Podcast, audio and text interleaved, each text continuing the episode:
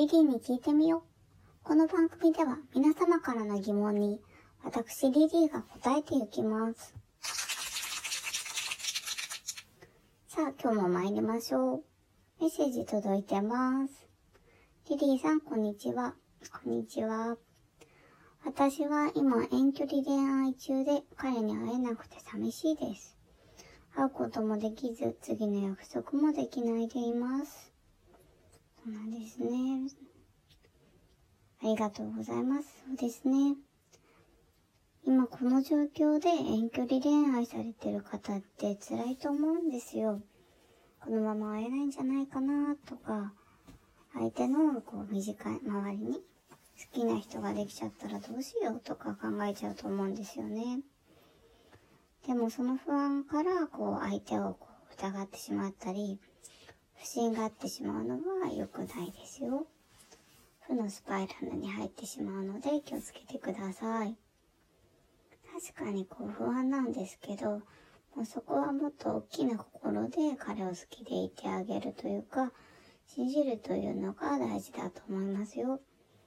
今コロナで辛いですけど、永遠にこの状態が続くわけではないですし、今コロナがあっても、オンラインでこう SNS とかで繋がったり、顔見たりすることもできるので、またね、人によってはこうオンラインゲームで遊んだりですとか、同じ映画を、あの、見て、それで感想を言い合ったりするようなことがあるそうですね。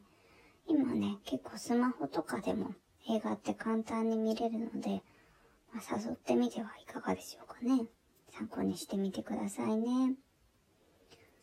さて、質問にあった寂しいと思う時なんですけど、私はあの、去年まで飼っていたワンちゃんのことをですね、思い出す時ですね。いつもこう、家に帰ると出迎えてくれたので、とても懐かしく、こう、寂しくなりますね。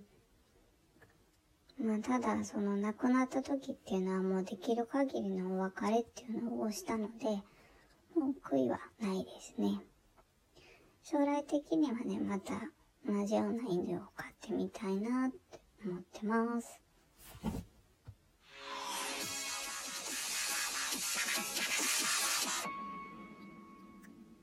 いかがだったでしょうか？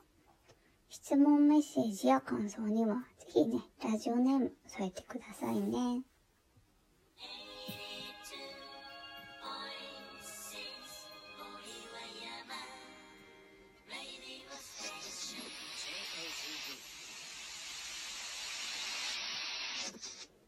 そろそろお別れの時間がやってきました。リリーに聞いてみよう。この番組では皆様からの質問をお待ちしています。休業期間中の相談、自慢話、家の中にある疑問、宇宙のような壮大なハテナまで何でもお寄せください。次回もお楽しみに。See you!